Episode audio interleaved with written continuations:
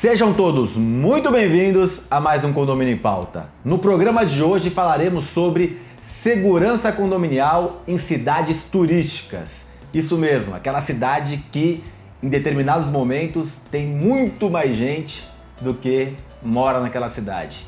E aí temos problemas, problemas de segurança. Como evitar esses problemas? O que fazer, o que não fazer?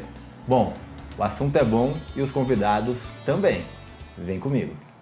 Os nossos convidados de hoje são Guilherme Golnan, síndico profissional do Rio de Janeiro. Muito obrigado por estar aqui com a gente, é um prazer enorme ter você.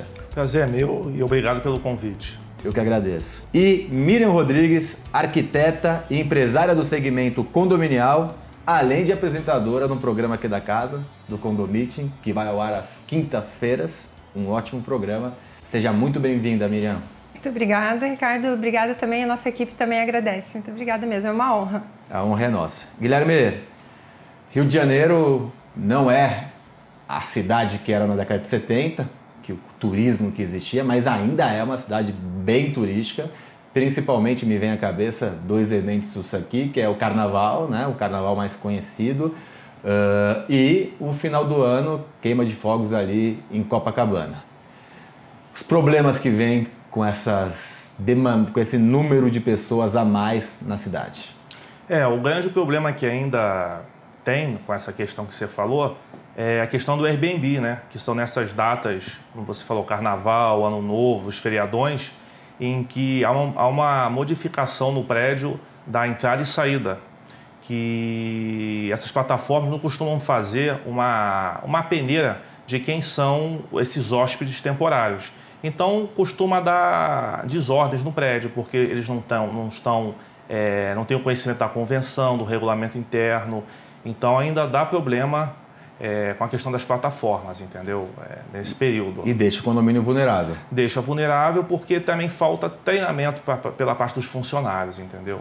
A gente vai falar um pouco isso. sobre isso, que o Rio de Janeiro está carente um pouco dessa organização sim, condominial. Sim, sim. Miriam, Balneário Camboriú é uma cidade que é a bola da vez, os maiores condomínios uh, residenciais da América Latina. A gente tem um, todo mundo querendo conhecer Balneário, final do ano, carnaval. É uma cidade pequena, né? Então acho que a população deve no mínimo triplicar ali nesses períodos e com isso vulnerabilidade para os condomínios. É, antes a gente falava em um milhão, mais de um milhão de pessoas nessa época e acho que chega a 200 mil durante o ano, né? Então eu falei três vezes, é mais de é, cinco, É, mais. Então. Imagina agora com o alargamento da faixa de areia, né? A gente está falando de sair de 20 metros para 70 metros e há uma preocupação bem grande. A gente já está, é, nós do Condomiting, apoiando a Associação de Síndico, trouxe também o Coronel Fernando, que é parceiro do Condomiting, parceiro aqui também de vocês. Grande abraço, Coronel para falar, para anteceder um pouco, né? Para a gente saber porque quando a gente fala que Balneário Camboriú, todo mundo fica igual, né? Os mais ricos, os mais pobres, todo mundo fica de tênis, é, chinelo e fica todo mundo igual, fica mais é, difícil. Cidades de... praianas a gente tá todo mundo sem camiseta, à vontade, biquíni, né? é, tranquilão. Mas o que é assim, o que, o que, eu vejo até em questão que o Guilherme falou do Airbnb é a aplicação da tecnologia, né? Então, é, eu tenho pesquisado muito como a minha área, a arquitetura mesmo, é, envolver a tecnologia, a sustentabilidade, e a gente já sabe alguns aplicativos também é, na parte de segurança que tem todo o controle, fotografia, até cachorro, até pet agora já tem foto nesses aplicativos.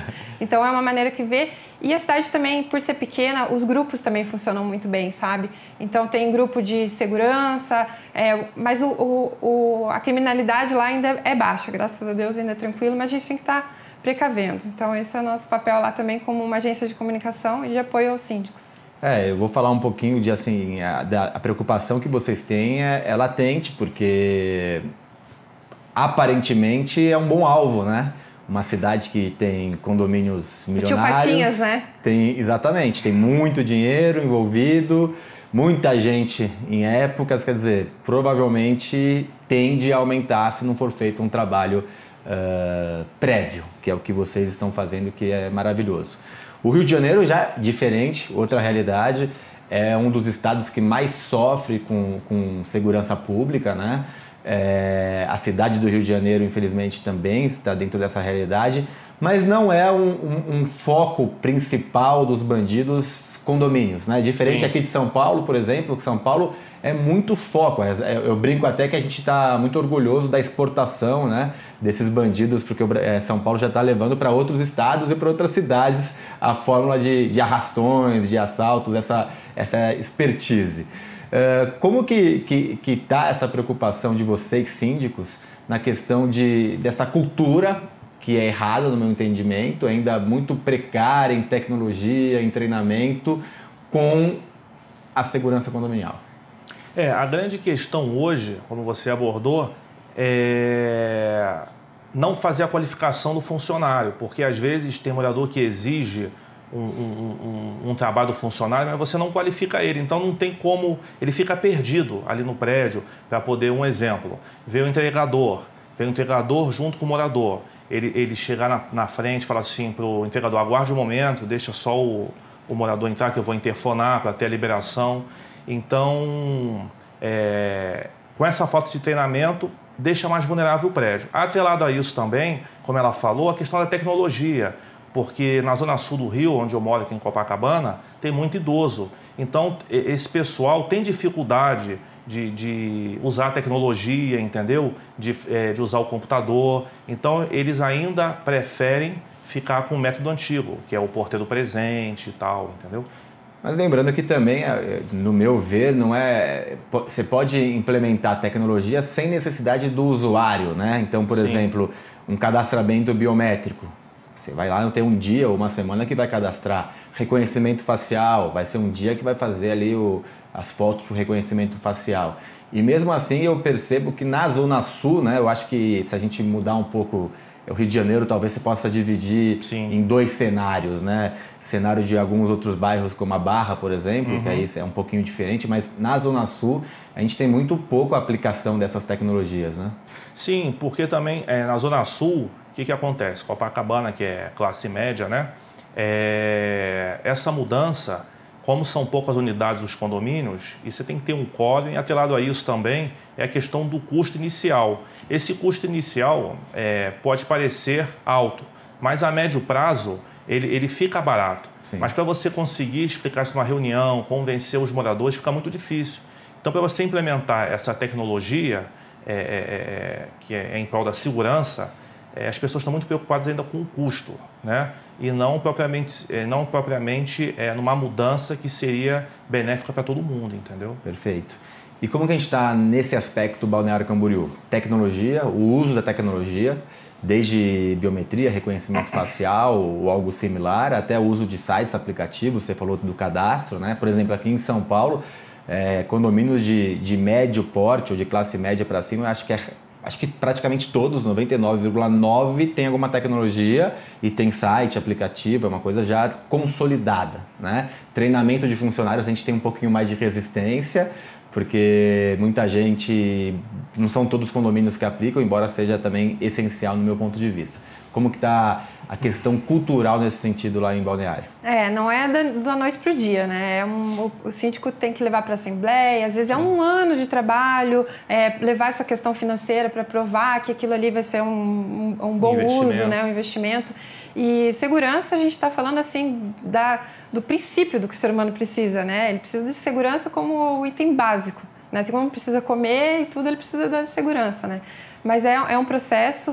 É, os prédios em Balneário Camboriú agora, Balneário está com 53 anos, está começando a envelhecer, então está havendo uma preocupação maior até no que vai ser investido ali, porque não adianta investir qualquer coisa, porque a gente está falando de é, metro quadrado de 10 mil, 15 mil reais, Sim. dependendo da região. Então, é, o valor é muito alto. Então, tudo que o síndico busca trazer para o edifício tem essa questão também da valorização em si do edifício. Me fala uma coisa. A gente tem condomínios lá muito luxuosos, né? nem esses luxuosos já têm a tecnologia, já tem um pouquinho, já é diferencial, já tem um diferencial em termos de segurança ou não? Já, já tem. É, agora está começando a surgir alguns edifícios, é, uma arquitetura mais inovadora também, porque por mais que a gente fale de edifícios altos, eu acho que às vezes deixa a desejar na questão da arquitetura em si, né? Porque a gente, quando a gente fala em edifícios inteligentes, a gente fala em edifícios é, sustentáveis e tudo. Então agora está começando a vir alguns edifícios assim, né? Mas já está vindo com toda a parte de automação, inclusive de desde caixa d'água, é, para ver se a água, o nível da água, tá, elevador também, IoT, mas está tá lento ainda, mas, mas na é uma segurança tendência. também. Na segurança também. Tá, isso. isso é uma coisa... Então já, já vem assim, inclusive as construtoras também muitas vezes estão falando já entregar os edifícios para síndicos profissionais, isso antigamente não tinha. Né? Não, não é a grande parte, algumas já acabam ficando cinco anos, que é o tempo da garantia, Sim. mas várias construtoras, as maiores, já estão com síndicos profissionais. Momento de mudança cultural. Sim. Está gostando do programa? Já curtiu? Já está seguindo nosso canal? Já compartilhou, comentou? A Miriam tem um programa aqui de quinta-feira que é excepcional, temos mais de nove programas na casa. Não deixe de compartilhar informação de qualidade e nos ajudar a disseminar informações tão importantes para um segmento tão importante que é o condominial. A gente tem aqui um segundo bloco que a gente vai entrar mais nos detalhes do que fazer. Beleza, moramos numa cidade, somos síndicos em uma cidade turística, temos vulnerabilidade, mas temos que tomar decisões. Quais decisões tomar nesse período? Ou o que mudar nesse período? Então vocês terão essas respostas e muito mais na sexta-feira. Até lá!